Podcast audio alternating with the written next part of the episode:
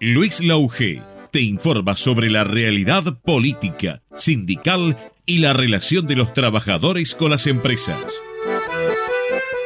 Trabajadores y empresarios. Un programa donde las voces de los protagonistas y el análisis son el centro de la noticia.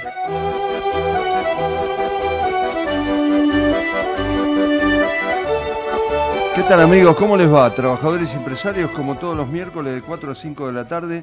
Por supuesto que desde el domingo están todos los, eh, los medios y, los periodistas políticos, por lo menos, este, debatiendo, hablando precisamente sobre el debate eh, presidencial eh, ocurrido en el Centro Fórum de Santiago del Estero, entre los cinco candidatos a presidente de la Nación. No es la excepción, vamos a hablar de este tema y de algunas sorpresas también. Eh, algunos comentarios, en algunos comentarios eh, coincido, Massa, Sergio Massa, a pesar de ser el que más compromiso tiene, porque es el que tiene que gobernar y, ser ministro de Economía y sin embargo este, soportar y no poder solucionar el tema de la inflación, la sacó bastante barata, digamos, me parece, mm, mm, eh, dio explicaciones bastante atinadas.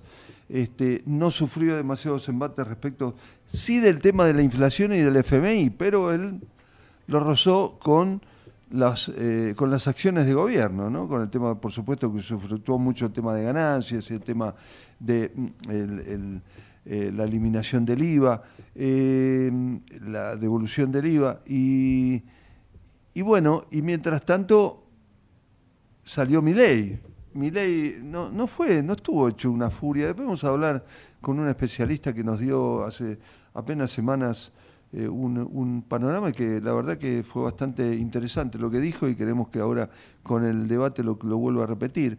Eh, eh, salió, no salió furioso, salió muy sólido, salió muy sólido ley Este, pero puso elementos en los que fue refutado, por ejemplo en el tema del voucher educativo, fue refutado tanto por Massa como por Patricia Bullrich.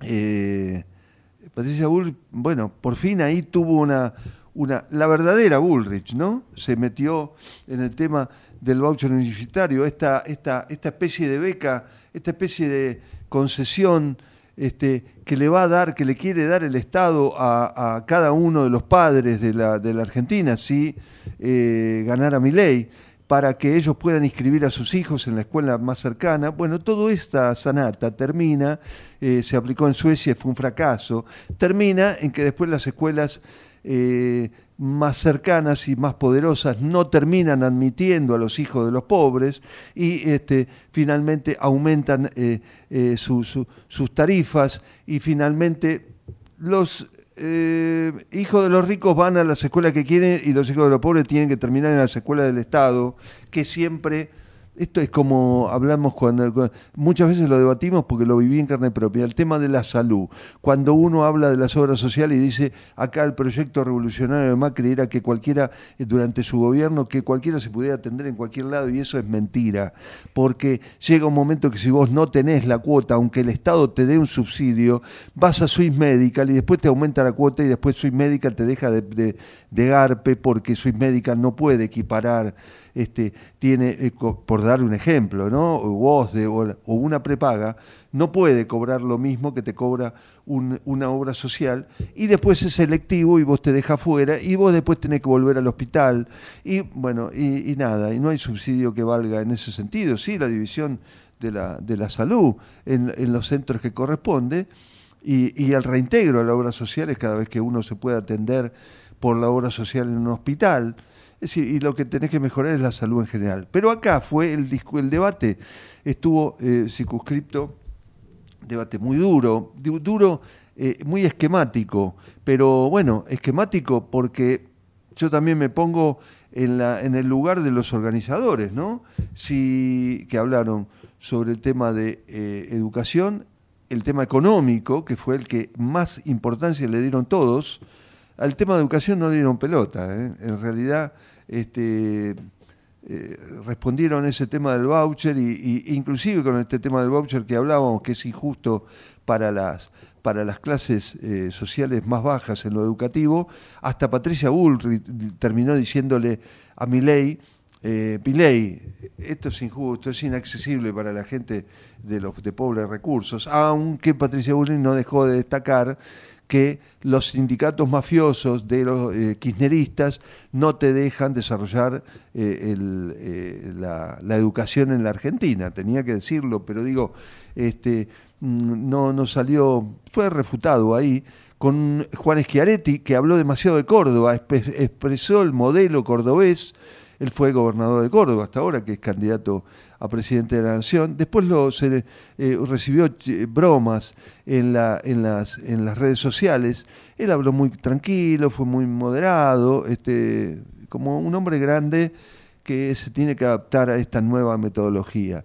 Eh, y, lo bromearon con el tema ese, si nada más que le hablaba a Córdoba, y él dijo, bueno, me alegra que se hayan este, este, entusiasmado y se hayan reído un poco, lo quiso sacar por este lado. Y Miriam Bregman, que sí, fue muy, muy fiel a su postura, ¿no? Respecto contra el Fondo Monetario Internacional como la causante de todos los males y que generó, que generó inflación y que generó esa inflación rematando toda la situación a partir del de el préstamo que recibió Mauricio Macri y por supuesto el tema, la, la frutilla que no sé, ahora vamos a ver si lo perjudicó o lo benefició a ley, que fue el reconocimiento, el no reconocimiento de los 30.000 desaparecidos de parte de Javier Milei, que generó una reacción muy, se lo veía muy a, muy a desgano a Miriam Bregman respondiéndole cada vez que pudo y este y que generó algunas este, cuestiones también atadas porque como hay que ser más duro que Milei eh, Patricia Bullrich no podía admitir eso. Entonces eh, no podía ser dura, eh, quería ser dura, pero el, rol protagónico se lo sacó Milei y finalmente, bueno, no terminó hablando de eso, habló de una tragedia Bullrich en la cual este, se vio sometida al país y tuvo que soportar, por supuesto, que Milei también le dijera que era una montonera. Este, había sido una dirigente montonera, lo cual es cierto, pero bueno, después dijo, cuando terminó el debate, en declaraciones posteriores, que eh, eh, Patricia Bullrich había puesto bombas en, los jardines de infantes. Bueno, ahí empezó todo el show. El show estuvo después del debate, más que en el debate. Eh, y, bueno, y que generó este tema, este tema de discusión con reacciones de más, más que nada posteriores, porque hubo el secretario de Derechos Humanos del gobierno salió a aclarar lo que era respecto a la situación de los desaparecidos y Bullrich optó por un camino medio intermedio en el, en el sentido de, de decir que fue una tragedia para los dos lados, y cosas por el estilo, bueno, sabiendo a esta altura del partido volver a este tema, sabiendo que si hay responsables de la subversión con un contexto histórico que cometieron este, delitos, no pueden ser juzgados y hacerse desaparecidos por la, el terrorismo de Estado. No se puede igualar de una vez por todas, terminemos con esto, esta represión. Es decir, hay delitos, tendrían que haber sido juzgados por la justicia. No se puede reprimir esos delitos haciendo desaparecer a la gente o tirándola a, un montón de inocentes que le, que le ligaron de rebote, tirándolas desde un avión, como pasó con la dictadura genocida que gobernó eh, eh, eh, la Argentina desde Videla Macera Agosti hasta 1983. Mm, bueno, estas fueron algunas de las cosas, pero bueno, ahora vamos a, la presentación y ya tenemos en línea nuestro primer entrevistado. ¿Sabías que en Quilmes tenés un centro municipal de zoonosis? Podés comunicarte de lunes a viernes de 8 a 14 horas al 2204-9347 o acercarte a Avenida Hipólito Yrigoyen 273 para consultas veterinarias, castraciones, vigilancia epidemiológica y de enfermedades zoonóticas y control de plagas y vectores. Asociación de Trabajadores de la Sanidad Argentina, Buenos Aires, un gremio fuerte y solidario que construye con responsabilidad y compromiso un mejor futuro para todos los trabajadores de la sanidad.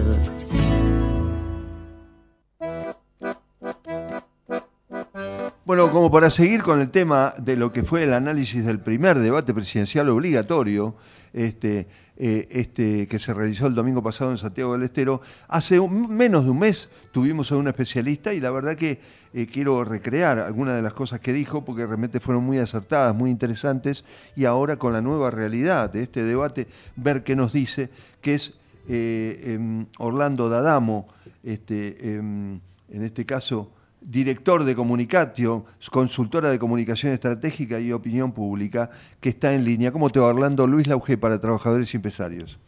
¿Qué tal, Luis? Muy buenas tardes. ¿Cómo andás? Estamos, seguimos hablando del seguimos hablando. Yo te voy a seguir llamando y llamando. con todo gusto, con todo gusto. ya lo sé, ya vos sos un caballero. Y aparte te gusta, es lindo. Es lindo no, intercambiar ideas porque te agiliza el análisis de las cosas. De repente vos me haces una pregunta que me hace ver algo que yo pienso de otro lugar y ajusto algo, cambio. No, es buenísimo. Es como dar clase en la universidad, que es algo que hago. bueno, precisamente, vos como director de de Opinión Pública de la Universidad de Belgrano también, es donde desarrollás ahí toda esta, esta tarea. Y en la UBA, en la UBA también, ¿eh? Y en la UBA también. Bueno, vos estás con los privados y con los estatales, estás, está bien, digamos. totalmente. bueno, tengo que pagar mis cuentas. Tenés que pagar las cuentas. Bueno, este como para recrear un poquito esto, vos nos habías dicho en su momento, eh, hace un, menos de un mes, por ejemplo, que el que tiene la mejor expectativa, yo para ponerte en tema, ¿no? Es Javier Milei, es Javier Milei, dijiste en ese, en ese momento, si es que él va a montar un show, armar un caos y después los demás candidatos van a entrar en ese juego. ¿No, pudo Milei entrar en ese juego? ¿O es que se moderó bastante? Claro, ¿no? ¿Cómo fue la, historia? El primer, el primer título del debate es que con la estructura que tiene y con el nivel de coacheo que tenían todos, y eso no está mal, el asunto es eh, que, uno tiene que ir, un político profesional tiene que ir entrenado, lo que va a decir, no a improvisar, porque los que han ido a improvisar, gente muy conocida, me acuerdo un debate de, eh, Lilita Carrió con no me acuerdo quién en, la televisión, que era uno muy en teoría todo el mundo decía, pero Lilita lo va a pasar por arriba. el otro fue todo Exacto, el otro fue todo preparado y, ella hizo un papelón. Hay uno famoso en España, Felipe González con Aznar. Aznar no lo conocía a nadie en esa época, o recién empezaba como político importante del PP, y, eh, y González fue, eh, que era un capo, fue sin preparar y el otro lo pasó por arriba. Entonces, todos coacheados, el formato restringido. Y a Milei le dijeron, portate bien. Y Milei se portó bien. Y yo diría que un Milei edulcorado se parece más a un político tradicional que al personaje que construyó para llegar hasta donde llegó hoy en día. Hugo, permitime, eh, precisamente para recrearle a la gente lo que pasó, porque pasaron tantas cosas y se dijeron tantas. Fue un gatito mimoso, como dijo Miriam Bregman, un gatito mimoso del poder económico. Hago esta acotación nada más como para, eh, en lugar de un león. Es cierto de Miriam ese, porque fíjate que se hizo trending topic eh, muy rápidamente. a ver, yo creo que Miriam fue posiblemente la mejor en el debate y casi diría con holgura. No, más porque, ojo, para la gente que nos está escuchando, yo no estoy juzgando si lo que decía Miriam o lo que planteaba como solución es la mejor solución para Argentina. yo digo, ¿cómo se manejó frente a la Cámara? Estamos hablando de las formas y de cómo sale airado, porque puede ser... Bueno, eh, también estos debates pueden generar que uno no diga cosas demasiado sustanciosas, pero las diga de una manera que convenza a la gente es que la manera en el debate es, es, es la gran variable de ajuste. Y yo creo que ahí a Milei le dijeron, portate bien, porque hay un razonamiento que es importante, que es este. Vos cuando llegás al debate ya tenés un, cada uno de ellos tenés un núcleo duro asegurado. Bien. Bien. Entonces, ¿qué, ¿cuál es el problema? veamos los dilemas de cada uno. Milei, ¿cuál es el dilema que tiene? Que tiene que convencer, sobre todo algunos que por ahí coinciden con algunas de las ideas que él tiene, pero dicen, pero a este personaje yo no lo quiero. Entonces mostró una versión para esa gente, asumiendo que a los otros ya los tiene. ¿Cuál era el dilema de Massa? Soy el ministro de Economía eh, en una situación espantosa de la economía, eh, la inflación lejos de bajar con mi gestión voló por los aires, hay cada vez más pobres, ¿qué quiero? Salir indemne de esto. En términos futboleros, mi arco en cero, lo logró no fue dañado por sus rivales mayormente, siendo que era el que más exponía, porque cuando vos estás en gestión, sos el que más se expone. Todo lo demás pueden decir cualquier cosa, total, no están gestionando, pero el que está gestionando eh, automáticamente, yo voy a terminar con la inflación. Eh, perdóname, termina ahora porque nos está matando. y era el, que tenía el rol más difícil, vos lo comentaste la otra vez. Sí, por, sí, por, ser el ministro de Economía. Perfecto. Y lo llevó muy bien. Después tenemos a Bregman y Schiaretti casi que lo saco. Eh, Bregman estuvo técnicamente muy bien, pero ella, más que hablarle a su núcleo duro y de ser pesca algún kirchnerista desorientado, más que eso no, no podía lograr. Hizo muy bien su papel. Sí, eh, se centró mucho en el FMI y se la notó. Está bien, el tema, el tema de los desaparecidos es tremendo, ¿no? Pero se la notó sacada con Milei respecto de los desaparecidos, ¿no? Cuando dijo eh, Milei que había, no había Ah, no hubo 30.000 desaparecidos en Argentina, eso la puso loca, ¿no? Eh, yo creo que no fue ese su mejor momento, porque el que se pone loco pierde en el debate, pero insisto, ella no arriesga nada, tiene 3% de intención de voto. Después tenés a Schiaretti. Schiaretti, la verdad, hizo un debate para la provincia de Córdoba. Uno quiere pensar que lo que está buscando es asegurarse los votos en Córdoba, porque es el lugar donde mm, tiene más chance de sacar votos porque yo creo que si antes del debate Schiaretti estaba caminando por el centro de Buenos Aires, muchísima gente no lo iba a reconocer. Pero bueno, ahora se hizo más conocido y orientó su debate a, a, si, si me va muy bien en Córdoba, hago plataforma, porque para mi gusto abusó de cordobesismo en, en, el Y después tenemos a Bullrich, que tiene un desafío muy fuerte. Tenía que tiene que remontar para hacer la segunda en discordia, discordia porque si no va a ser la tercera y no hay segunda vuelta. Yo diría que no arrancó tan mal, sobre todo el bloque de la educación le, tiró una muy buena a Mireille cuando le dijo, y en una escuelita de la Puna, ¿qué haces con el voucher? ¿Cuántas escuelas hay para que la familia en la Puna y tantos otros lugares de Argentina? Dijo, no conoces Argentina. Claro, la, ciudad, la Puna no es la ciudad de Buenos Aires que tiene muchas escuelas, ¿no? Eh, ni Rosario, ni Córdoba, ni Mendoza, eh, donde tenés una oferta eh, mucho más variada. Entonces, la verdad, ahí hacia agua, mire, ese fue su mejor momento. A partir de ahí, más las trabucadas, más este, una oratoria, la verdad, muy poco atractiva. Pensá que creo que con, con, con Schiaretti eran las dos personas de, mayor edad, eh, deben tener más o menos la misma edad, eh, y ella tiene que seducir a votantes de mi ley que básicamente son menores de 30. Con el estilo que habló el otro día, eh, esa esa misión no la está consiguiendo. Pero pero pero podía seducirlo con el eh, igualmente después con el discurso duro o no basta con el discurso duro para seducir a esos jóvenes. Mira, esos jóvenes entran con el discurso duro, pero yo lo que hubiera hecho digamos, si yo hubiera tenido que decirle, hubiera hecho dos observaciones. bueno, primero que tiene que practicar más oratoria. Eh, ahora me enteré que estaba con Cura Plus y, bueno... Ella dijo que estaba engripada, sí. Sí, sí. Ponele que eso. Ah, ponele que eso, eso era. El domingo vamos a ver cuánto, cuánto engripamiento fue y cuánto es de una cierta dificultad para expresarse en un debate. Dicho esto, ella tendría que haber ido por masa, porque ese es el rival de ella en este momento, porque ley va a ser el rival de ella después, y tendría que haber sido mucho más duro, tendría que haber sacado lo de Insaurralde, más ha dicho que Insaurralde era su amigo, ha dicho que la gente en Lomas de Zamora se iba a acordar de él, y él le tendría, que haber dicho cosas como, sí, eh, Massa, en eso acertaste. La gente se va a acordar de él porque mientras se, está muriendo de hambre en Loma de Zamora vos estabas en Marbella. Se vas a acordar mal. Exacto. Tendría que haber sido muchísimo más incisiva. Salvo algún flash así suelto, no fue lo suficientemente incisiva y yo diría que cuando ella dijo, tengo el coraje y eh, el, el, coraje y la fuerza para eh, eh, hacer las cosas que hay que hacer, yo hubiera agregado y la estabilidad emocional.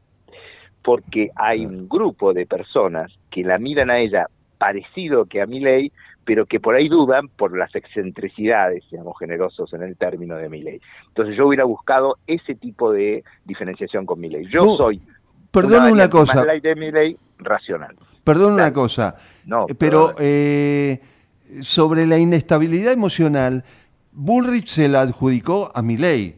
¿Puedo decir que también Bullrich no tuvo estabilidad emocional? No, no, no estoy diciendo otra cosa. Estoy diciendo ah. que ella debería haber dicho, yo garantizo la estabilidad ah, emocional para obrar con coraje y fuerza y tengo los diputados y los senadores para hacerlo. Yo con eso hubiera, hubiera planteado muchas veces, porque la verdad eh, creo que mm, faltó esa diferenciación con mi ley y faltó atacar, que yo calculo que es lo que va a pasar el domingo, porque además se armó una novela que se las ha dejado servida. Eh, yo mm. le caería con todo con eso, pero absolutamente con todo, a ver si con eso repunta y con una mejor oratoria. Y, bueno, de ley ya te dije, ley edulcorado, se parece más a un político tradicional, Massa se defendió bien, tuvo un muy buen momento cuando le dijo a Bregman, gracias por habernos votado tantas leyes, eh, ahí fue la peor cara de Bregman, te diría, porque es cierto que ellos votaron muchas veces con el kirchnerismo en ciertas leyes, eh, y la verdad el debate fue bastante aburrido. Ah, es más, es más, pero, ah, pero después del debate a Bullrich, admitir que estuvo engripada y cómo admitir la derrota en el debate, ¿eso se hace o no hay que hacerlo? No, no se hace, no se hace. Claro, no, se, dice. Eh, otra cosa que, no, totalmente es lo mismo, es lo que vos está diciendo. Otra cosa que sucedió, ya que me, voy acordando de momentos, mm, eh, la administración de los derechos a réplica, ahí estuvo bien Bullrich, que se guardó uno casi hasta el final, mientras que los Massa y Milei se lo liquidaron en el primer bloque, eh, no es inteligente, convenía que a uno le quedara eh, alguna cartita por si había que decir o defenderse de algo. Y lo otro que fue constante en todos y técnicamente fue muy malo, y la incluyo a Bregman, aunque no fue la que lo hizo peor, es que el minuto final es el cuarto penal de Argentina contra Francia, ¿entendés? Ah. Es en el minuto en el cual vos dejás el super mensaje. Y la verdad, los cinco minutos finales fueron muy pobres. Yo no sé si no le dieron bolilla a los asesores, cosa que he vivido y sufrido ah, como profesional. A veces, y mira, te voy a decir algo. Sí, fue la repetición del eslogan, en realidad. Repetir el eslogan. Y el eslogan ya lo conoces. Y hay dos cosas. Primero, esto de presentarse con nombre y apellido al comienzo del debate, déjate hinchar. Lo único que lo tenía que hacer es Schiaretti. El resto, la verdad, que nos vamos a saber quién es Sergio Massa. Soy Sergio Massa. Ah, no, mira, pensé que eras Lionel Messi. Eh, eh, es, eso es una estupidez. y en el minuto final, Milei tenía una frase. ¿Te acordás? La de San Martín. La dijo horrible. Los invito a los que nos están escuchando que la busquen en YouTube. Se trabucó en la frase de San Martín. Eh, eh, ah, no, eso no, no, Si tenés una frase buena, no sé si era tan buena la frase, pero la tenía, por lo menos, la tenés que decir con énfasis, tenés que hacer la pausa, tenés que sumarle elocuencia. El minuto final de todo fue dejó técnicamente muchísimo que desear. A ver, perdón, ese minuto final tendría, tendría que haber sido el que Milei tendría, o todos, tendrían que haber dicho algo así, como lo que dijo Massa de la plataforma eh, digital, de esto del... Tenés que tirar tu, tu, mejor munición, la moneda eh, digital. La moneda digital, aunque nadie entendió qué es, pero digamos... Eh, y tendría que haber sido más didáctico y dijo, vamos a tener bitcoins emitidos en Argentina y ahí era más fácil que la gente... El bitcoin argento. yo, es el momento en el cual vos le tenés que marcar muy claramente por qué vos sos el mejor y por qué ellos son los peores. Claro, exacto. Decime una cosa, dos cosas. Una, mm, el, el, gatito mimoso de Miley, eh, ¿emparentó ese momento de no tanta efervescencia con su declaración de los 30, que no hay 30.000 desaparecidos? ¿Eso puede tener mucha incidencia electoral en esa declaración o no? No, no creo. Yo creo, te voy a explicar algo que es durísimo para alguien que, ha pasado por ahí, ¿no? Eh, en este momento, si vos salís a la calle y le preguntás a los menores de 25 años cuál es la significación de que haya dicho 8.700 y haya dicho que no son 30.000, no, saben, no saben lo que es la CONADEP. Entonces, la cifra esta de 8.700 viene de ahí. Entonces, ni siquiera no tienen la menor idea de por qué dijo 8.700 y no tienen la menor idea de por qué la otra cifra es 30.000. Entonces, eh, eso se, a él no le provocó ningún daño eh, en términos electorales, amén, y no lo dejes de lado, de que el grueso de sus votantes eh, se pongan contento con una cosa. Sí, sí, sí, claro, por eso hay un voto, a eso me refería, porque hay un voto reaccionario que lo, sí, lo avala, pero digamos, no le aporta mi ley debería tener que no eh, nada pensar en aportar a alguien. Bueno, los, sus asesores decían, vieron que no es tan loquito, dicen que contaban detrás de la escena. Sin embargo, no mostró que no fuera tan loquito para un tipo medio que todavía no sabe a quién votar, ¿no? Mira, o, no lo puede hacer ahí, no lo puede llevar eso. Eh, lo que pasa, Luis, es que en los debates hay una cuestión de expectativa. E inclusive cuando hablamos la otra vez, yo te decía, si monta el personaje del loquito y los demás se enredan en ese personaje, eh, el único que va a salir bien parado es él. Pero él, la gente estaba esperando al loquito y el loquito no apareció. Por lo tanto, eh, lo que la gente que lo ha visto menos, porque no te creas que los programas políticos tienen semejante rating, no sé, mucha gente que lo conoce así de, oídas, eh, dije, ah, bueno, pero me habían dicho que este gritaba, vociferaba, que hablaba del espíritu de los perros muertos y todo eso, y no pasó nada, es un tipo más o menos como todos. Ahí él ganó. Eh, no digo que haya ganado el debate, digo que en eso así como lo de los desaparecidos ni le restó ni le sumó nada, lo de eh, lo de mostrarse como una persona capaz de no entrar en acceso de gritos o frases descalificatorias, bruta, no sabe nada, estas cosas que lo han hecho famoso, yo creo que en ese punto él, ganó, porque la gente, mucha gente esperó encontrarse con eso y no se lo encontró. Decime, eh, decime una cosa, y después de él, esto se dio a partir de que del reconocimiento, indudablemente, de Patricia, que de que eh, bueno, no había estado bien, eh, ella no va a decir que no es apta eh, para, para, ser candidata, pero se notó que después en dos temas que después vamos a analizar en otro contexto que tenía que ver con suprimir por un decreto las leyes laborales que le cayeron con todo y de darle grabar las conversaciones de los presos con sus abogados Dos, te estoy diciendo dos cosas en las que me parece que buscó mucho efecto.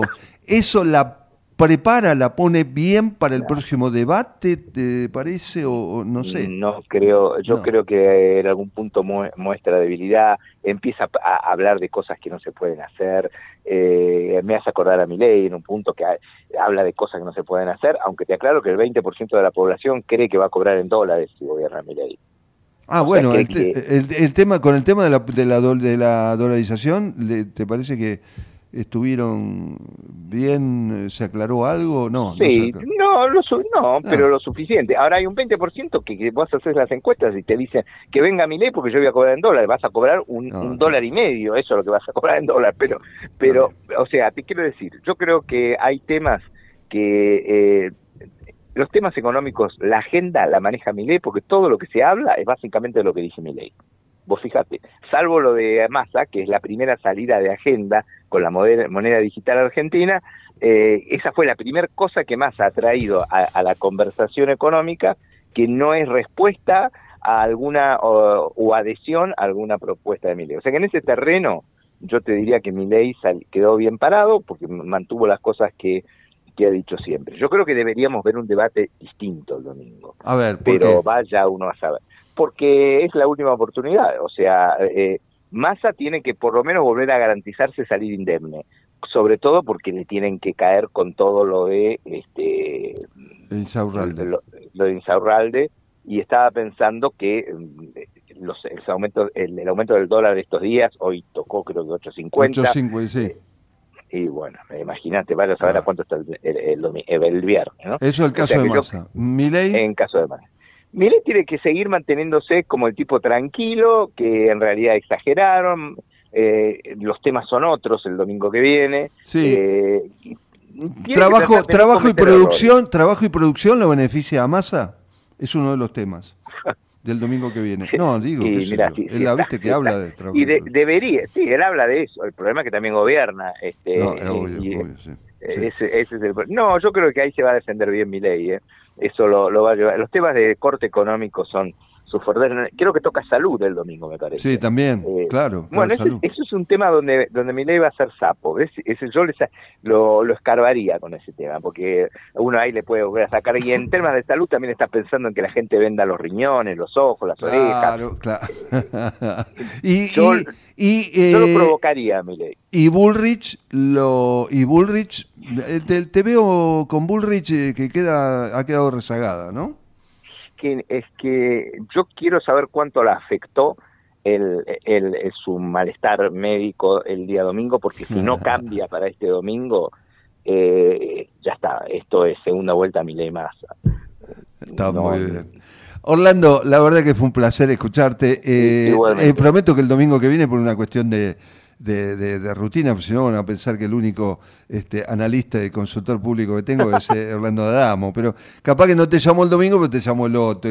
Tranquilo, no te preocupes. Lo charlamos en la semana, total, vos viste que, que los debates tienen tres niveles, ¿no? Primero, lo que la gente, eh, lo que los analistas técnicos decimos que vimos. Después viene lo que los medios te cuentan al día siguiente que pasó, o ese mismo día, y después viene lo que la gente opina en la calle. Así que hay tiempo para charlar.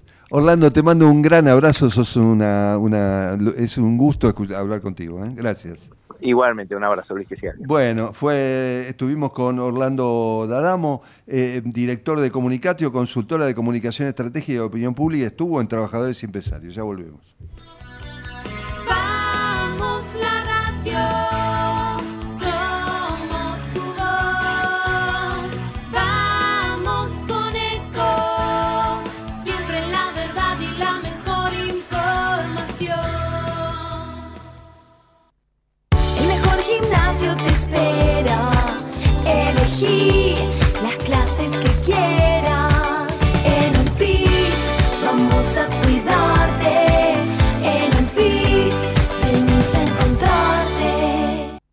¿Sabías que un rico y auténtico sabor de un gran espresso ya no se encuentra solo en las cafeterías gourmet? Y además, con la línea de cafeteras Oster, la preparación de tu bebida favorita con café son tan ilimitadas como tu imaginación. Conoce todas las cafeteras disponibles para vos en www.osterargentina.com.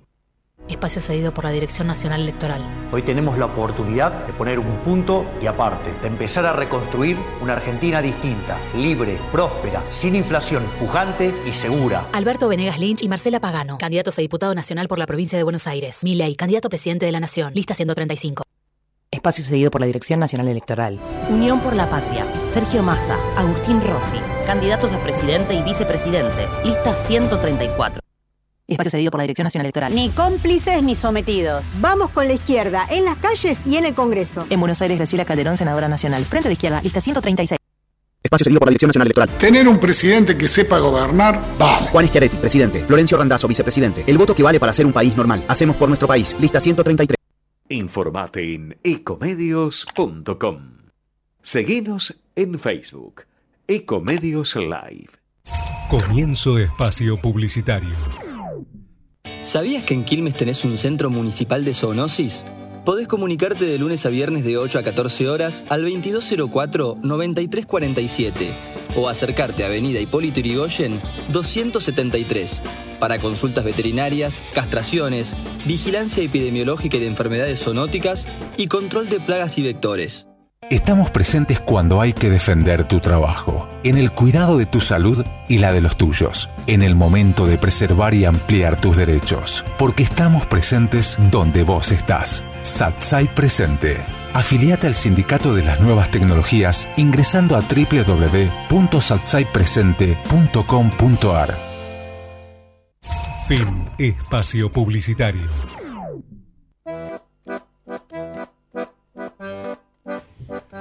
Bueno, seguimos con el tema del debate y, las impresiones que ha, que ha generado entre los especialistas y en nosotros mismos y las eh, este, eh, esta, esta singularidad del cocheo, ¿no? De aquellos que no quieren hablar más de más para no meter la pata y después meten la pata igual, qué sé yo.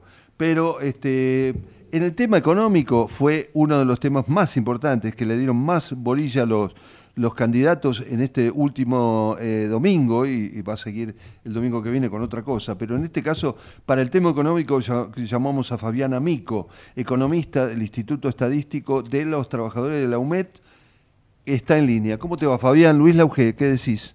¿Cómo te va, Luis? Gracias por el llamado. No, al contrario. Eh, para no hacer una cosa engorrosa de esto y no... Eh, porque no, ¿qué, te voy a decir? Si va el dólar va a seguir aumentando. No, vamos, vamos a hacerlo... Desde el punto de vista económico, todos le dieron, para mí al, tema de educación no le dieron pelota a los candidatos y, y todo estaba enfocado en el tema económico, precisamente y buscando a Massa, que era el dueño de la inflación en ese caso. ¿Vos cómo viste esto? Porque ahí hablaron de dolarización al pasar, eh, inflación, el FMI, que estuvo casi, eh, eh, fue exclusivo de Berman, y bueno, ¿cómo, cómo, qué, pequeño análisis te parece que, fue el resultado económico de este debate? Ah, me parece que lo que muestra es verdad lo que vos decís, que a priori los demás candidatos lo buscan a Massa como si Massa fuera responsable de los cuatro años de gobierno en el terreno económico, digamos. No es tan sencillo tampoco eso, aunque es verdad que Massa es ministro de Economía también. Pero hay otra cosa que me parece a mí que se empieza a poner cada día más en juego, y es el hecho de ok, ¿qué, qué, qué, van a hacer? ¿Cuáles son las propuestas para, para resolver este problema, digamos, ¿no? Para resolver el problema de eh, las reservas del Banco Central, para resolver el problema de la inflación, para resolver el problema de la deuda externa, el acuerdo con el fondo. Y ahí yo creo que hay una, una mezcla donde, si bien Massa puede correr con, con una desventaja, también es verdad que los otros no tienen ninguna propuesta muy clara para resolver eso. Entonces se mezcla con eso también, ¿no? Me parece que quedó bastante en evidencia eso en, en el terreno de que hubieron muchas chicanas, digamos, y cuando hubo apretes del lado para, el lado de los opositores en búsqueda o en pregunta o en reclamo de propuesta, hay una confusión, digamos, ¿no es cierto? Esto que vos decías de la dolarización de mi ley no es tan dolarización ahora, viste lo de Bullrich, este, no se sabe bien tampoco qué es. Bueno, lo de Bullrich, eh, déjame que, que, meta eh, un comentario. Precisamente lo tengo acá. Ella dijo que su trabajo será borrar del mapa la inflación sin atajos, sin mentiras y sin cuentitos, con base en un programa claro y concreto e integral. Pero no dijo. Que es lo mismo que decir que no, sabe, que no sabemos qué, se, qué hay que hacer, digamos. Claro, porque no dijo nada, claro, qué sé yo, todos queremos más bien. Este, y este Massa dijo que la culpa la tenía Macri también, bueno, dio. No, ahí hay un tema, perdóname, ahí hay un tema interesante porque más allá de que lo haya dicho Massa, hay un problema en la, en la, en, eh, uno de los motores, digamos, de la, de la inflación hoy en Argentina, claramente es el tema del endeudamiento externo que tiene la Argentina, que eso viene del gobierno de Macri. ¿Por qué digo esto? Por dos cuestiones. Una, porque tenemos un riesgo país entre los países emergentes, junto con Ecuador, de los más altos del mundo. Y eso ya viene de, de principios del gobierno del final del gobierno de Macri porque el proceso de endeudamiento fue insostenible. Y eso genera una enorme presión en el mercado cambiario que a su vez termina generando inflación. por otro lado, esa deuda hizo que entrara de la mano de Macri el Fondo Monetario que implementa un programa que genera inflación. Nosotros no hemos cansado de decir esto. Entonces digo, ahí lo demás a uno puede decir, bueno, es que el tipo se está defendiendo porque es ministro, porque tiene la culpa, bla, bla, bla, puede ser, pero tiene un, punto de verdad.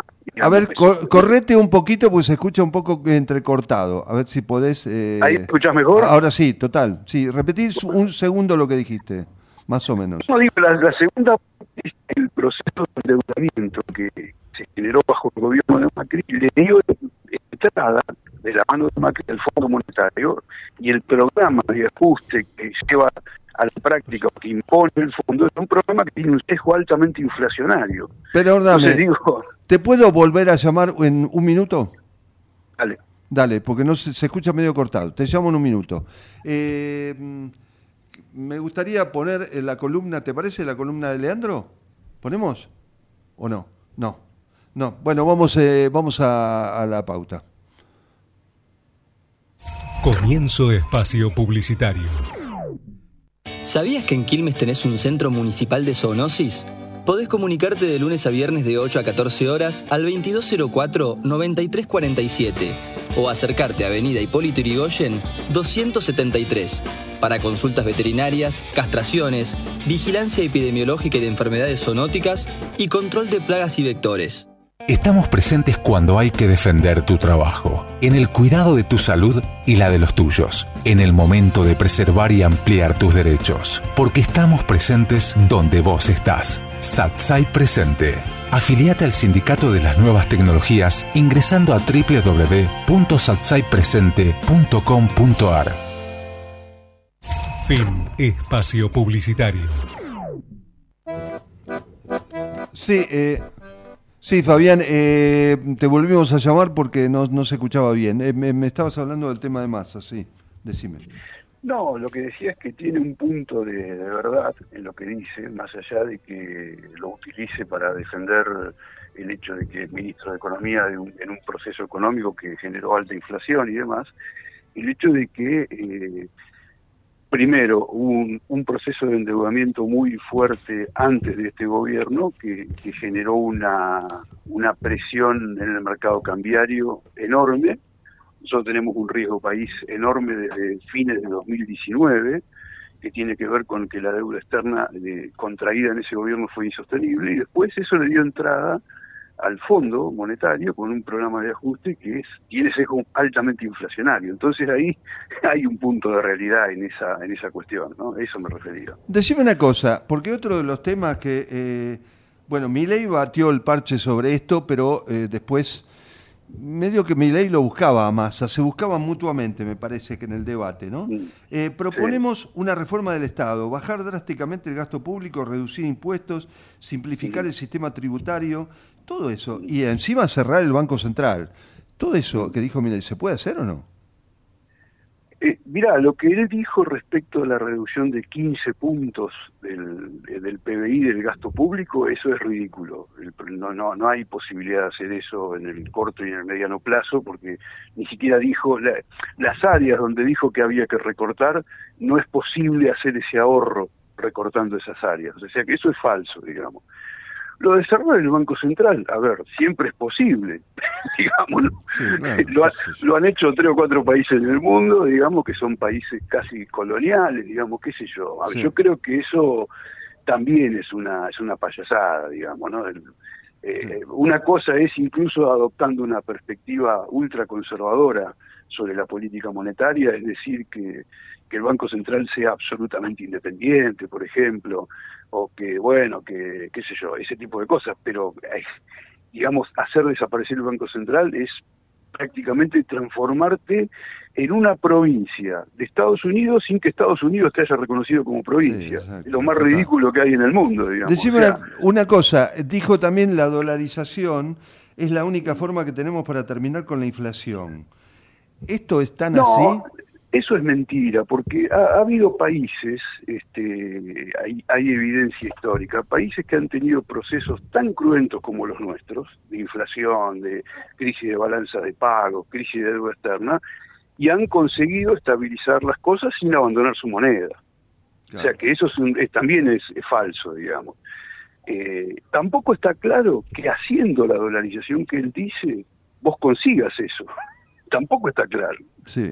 Bueno, Patricia uno, uno, podría, uno podría decir, bueno, haces un sacrificio enorme con un costo enorme al principio y conseguís ciertos beneficios. Tampoco está claro.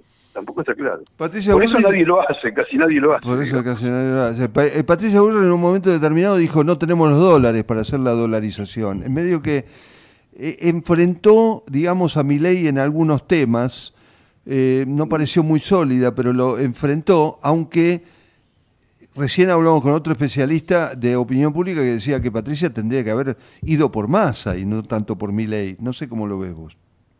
Y el problema es que tiene, ella está pisando arenas movedizas cuando se mete en ese terreno, porque la propuesta de Melconian también se basa en que van a aparecer mágicamente algunos dólares. Claro, claro. ¿Entendés? Entonces ahí entramos en un... Por eso yo te decía al principio que una ventaja relativa de masa en ese debate es que está bien, él es ministro de Economía de un gobierno que en el terreno económico tuvo muchos problemas, inflación, etcétera, pero los otros no saben para dónde ir con el tema. Entonces, eso no te digo que empareja las cosas, pero las pone en otro en otra situación, en una situación muy distinta eh, a la, a la cual en la cual, por ejemplo, los vos tenés identificado con mucha claridad el problema y los opositores, este, por ejemplo, tienen, este, digamos, este, eh, propuestas clarísimas que todo el mundo comprende. No es el caso acá, digamos, es el tema. Claro, en un momento determinado, este, em, vos, eh, em, tu preocupación era, yo no sé cómo va a terminar eh, el, no el debate, pero no cómo va a terminar esta cuestión. Vos pensabas que Milei no iba a sacar, no iba a ser eh, el, candidato más votado, pero a partir de escuchar estas lógicas y este eh, cocheo que hubo de formas y demás, ¿te parece que lo pone al principio o, a la cabeza de, de, ser uno de los tipos más votados o no? Este, eh, por lo menos en el tema económico. No, yo creo que sí, aparentemente, hoy por hoy sí. Lo que no está claro, del, digamos, es... Eh, eh, yo ahí ya no me animo, yo te, yo te comentaba esto, no, me animo a meterme porque es adivinar, digamos, me parece, y yo ya le erré, digamos, como vos bien decís, yo pensé que mi ley en la primaria se iba a caer, iba a salir tercero. pero, la, pero lo que dijeron económicamente no da solidez, eh, tanto de ley como de Bullrich, no da solidez eh, a, la, audiencia, digamos, porque no, no terminaron. No, está bien, pero esa falta de solidez estaba antes también. Claro. Yo no creo que haya sido la causa fundamental de la, del voto a mi ley, digamos, Me parece que a esta altura no lo es, digamos. De hecho, si vos mirás, eh, muchas de las críticas que se le hacen hoy a mi ley se le hacían entonces, digamos, y no tuvieron ese efecto. Entonces, hay otras cosas en juego ahí, y bueno, qué sé yo, eh, evidentemente... Hay que ver, igual como vos bien decís, porque hubo un, un como un reexamen de la posición de Milley en todo este periodo post-paso, digamos, que puede hacer más claras sus posiciones y eso puede tener algún efecto. Pero bueno, no, eh, vamos, vamos a ver. Vamos a ver cómo sigue la cosa. Fabián, la verdad que es muy bueno, eh, me, me, gustó mucho escucharte, gracias. ¿eh? Bueno, gracias a vos. Fabián Amico, este, economista del Instituto eh, de... Este, de, estadístico de los trabajadores de la UMED estuvo en Trabajadores y Empresarios.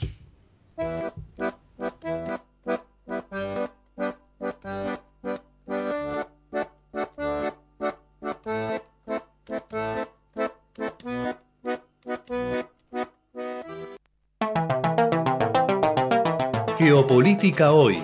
El zoom sobre la noticia destacada del momento. La columna de Leandro Lauge.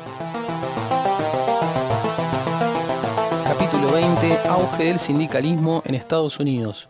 Días atrás, el sindicato de escritores y guionistas de Hollywood, dirigido por la exitosa actriz Fran Drescher, más conocida como La Niñera, tras 140 días de huelga, logró acordar con la patronal aumentos salariales, de estabilidad laboral y poner límites a la inteligencia artificial en esta actividad.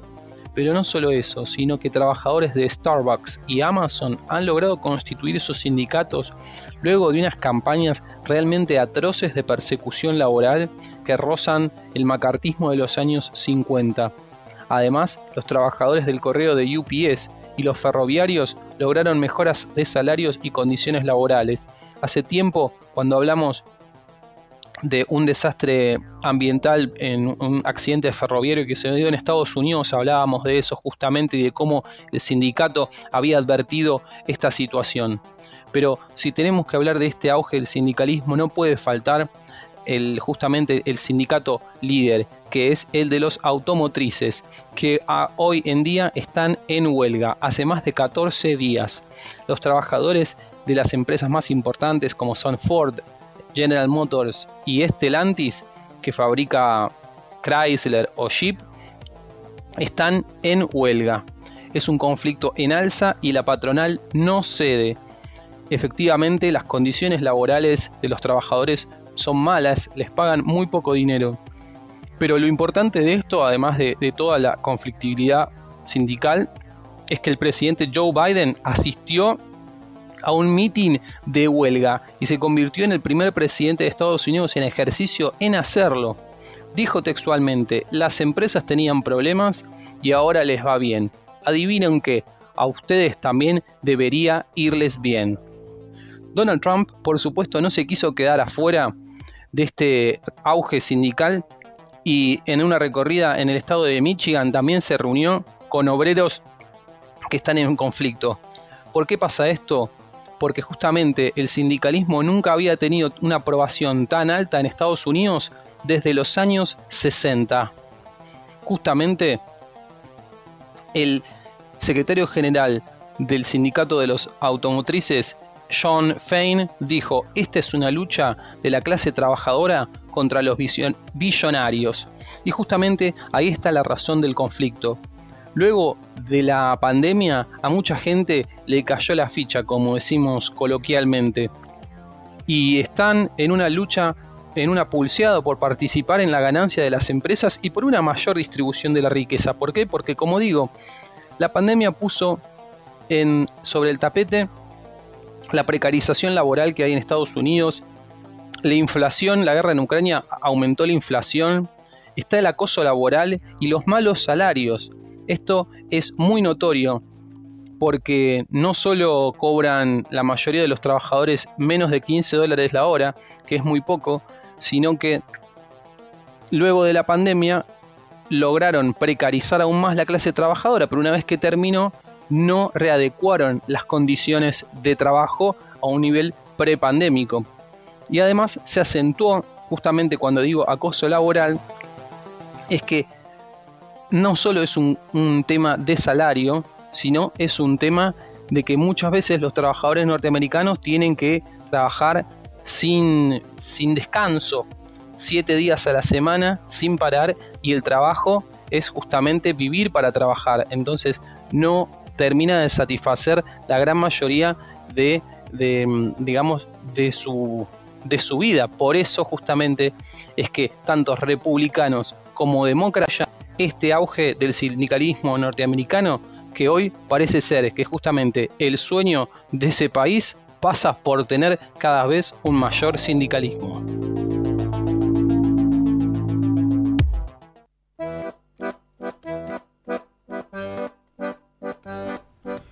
Bueno, seguimos con trabajadores y empresarios. Estamos en el momento, en los minutos finales, pero no quería dejar de hablar con Jorge Herregue, dirigente radical de la provincia de Buenos Aires. ¿Cómo estás, Jorge? Luis Lauge te habla. ¿Qué decís? Hola Luis, un gusto estar en tu programa y saludo a tu audiencia también. Muchísimas gracias. Te quiero de poner un audio de Patricia Bullrich para que escuches. ¿Lo, ya lo tenemos? ¿Lo tenés el audio? Sí, ya lo ponemos. Lo que sucedió fue una tragedia que nunca más puede suceder en la Argentina. Por eso elegí el camino del Estado de Derecho. Y lo digo de frente, porque todo el día están diciéndome que yo usé la violencia. Yo no la usé, yo fui de una organización juvenil. Por otro lado, decir que esa tragedia tan brutal hoy tiene que ser reconocida, tanto por los muertos de la dictadura como los muertos de las organizaciones armadas, tanto civiles como militares. Jorge, escuchaste. Sí. ¿Por qué, ¿Por qué te pongo este audio? Porque ayer en el Comité Nacional del Radicalismo se hizo un justo reconocimiento a lo que va a ser el legado de Raúl Alfonsín. 40 años de paz y de democracia, una campaña de actividades de todo. Va a estar durante todo el mes de octubre, este, por supuesto, rememorando determinadas acciones, desde la caja PAN hasta el tema de los derechos humanos. Pero a mí lo que me, da cosquilleo, y por eso te llamé a vos, es que mientras la candidata de él, de eh, Juntos para el Cambio, que ayer fue muy defendida por Gerardo Morales, habla de que tanto de un lado, tanto de los militares como del otro, este, tienen que reflexionar, es una tragedia lo que pasó, y no hace un explícito reconocimiento al terrorismo de Estado, que fue uno de los uno de los estandartes de Alfonsín durante su gobierno con el juicio de las juntas y cuando Julio César Estracera negó que fuera una guerra, sino que habló, por ejemplo, del tema de los desaparecidos, que fue una, un, un, debate el otro día, una de las cosas que se mencionó durante el debate, donde Milei negó que hubiera 30.000 desaparecidos. ¿Qué opinión te merece a vos el tema? Mira, uno le escucha a Patricia Bullrich y parece que hubiera estado en una organización tendiente a animar fiestitas infantiles. Ella estuvo en una organización juvenil, dijo. Ella fue montonera, ella fue montonera y perteneció a la columna norte de montoneros que participó, entre otros hechos, del secuestro de los hermanos Borg, que le reportó a los montoneros 60 millones de dólares. Mm. Eh, acá quedaron cosas en el, en el juicio hecho a las juntas en el año 85, quedaron cosas como para que no sean discutidas.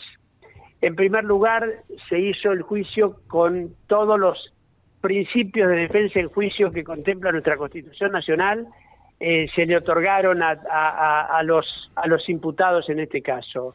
Se demostró que hubo terrorismo de Estado y no que hubo una guerra. Quedó claramente establecido que hubo terrorismo de Estado.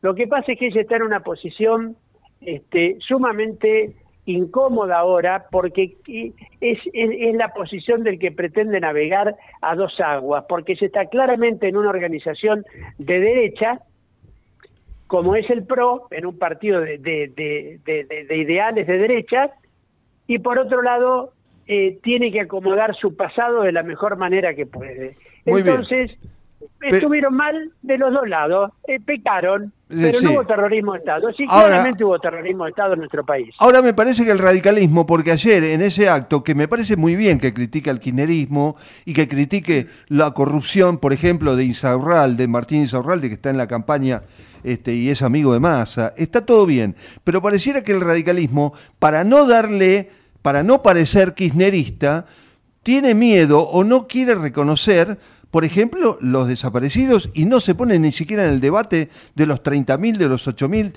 Tendría que haber una posición más tajante, ¿o no? Como fue la de la CONADEP.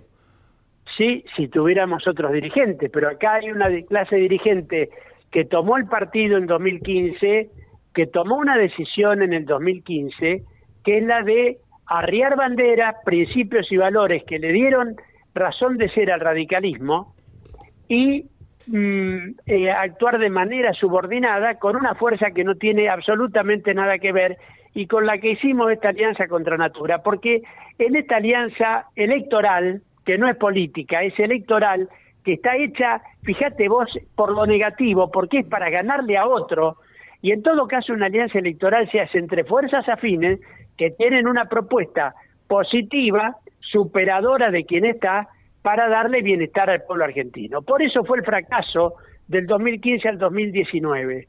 El radicalismo está subordinado a esta gente con la que no tenemos absolutamente nada que ver. Esa es la posición. Entonces está subordinado en lo político, está subordinado en lo económico, está subordinado en lo histórico, por lo tanto esta dirigencia no reacciona. Mira, yo creo, eh, Luis, que en 2015 acá se dio un caso de traición como como nunca se haber dado en la historia de la política argentina. Y acá no hay, no hay traidor que traicione gratis y lo tenemos que decir con todas las letras. Nadie es acusado de traidor ni nadie va a ser acusado de traidor sin obtener un beneficio. Y yo creo que los dirigentes nuestros en 2015 obtuvieron grandísimos beneficios los que hicieron este acuerdo. Y los de abajo se fueron conformando con las miguitas que el PRO le tira, con eh, ir relegándose a un papel de administradores de aldea, que eso parecen ser los intendentes radicales de la provincia de Buenos Aires, están cuidando su quintita, están cuidando su canasta familiar y han quedado subordinados y desdibujados absolutamente. Ahora digo una cosa, el legado, el legado, discutir ahora o aclarar ahora el legado de Alfonsín y en el medio no aclarar, sin hacer eh, por esto campaña por el kirchnerismo, esto está claro, sin hablar del tema de los desaparecidos y del terrorismo de Estado, ¿es un error de parte de ellos o es una complicidad o se están haciendo los burros? ¿Qué, qué, ¿Cómo es la cosa? Yo creo que es una complicidad y están haciendo lo mejor que saben hacer, que es hacerse los burros que tendríamos que haber utilizado otra palabra, que no era hacerse los burros precisamente. ¿Y Eso es lo que están haciendo, eso es lo que están haciendo nuestros dirigentes, este, Luis. Eh, es, estamos pasando una instancia dramática en el país porque, ojo, que está desapareciendo el radicalismo, pero también desapareció el, justicialismo. Sí, claro. Están desapareciendo los partidos políticos, se crearon estas dos alianzas absurdas, como dije, porque son contra natura, porque entre sí, entre ellos, entre los propios integrantes no tienen nada que, nada que ver. Y en el medio de estas dos alianzas y de la grieta que nos divide a los argentinos, que nos mata a los argentinos, que genera divisiones familiares, con amigos, etcétera, etcétera, ¿quién se metió? Un loco impresentable que puede ser presidente de la República Argentina. Se metió porque la debilidad de los partidos políticos hace que los, los otros grupos de poder que forman parte de la sociedad argentina, que son los grupos de poder económico y los grupos de poder de prensa. Te tengo que dejar, Jorge. pongan un candidato. Sí, Jorge, listo, eh, ya, ya, la próxima hablamos más tiempo, pero fue, la verdad, saliste muy bien y está muy claro. Gracias, Jorge, por todo. Jorge Regue. Luis, te dejo un abrazo grande y Gracias, muchas gracias. gracias. Dirigente radical de la provincia de Buenos Aires. Esto fue Trabajadores Empresarios. Nos vemos el miércoles que viene de 4 a 5 de la tarde por Ecomedio. Gracias.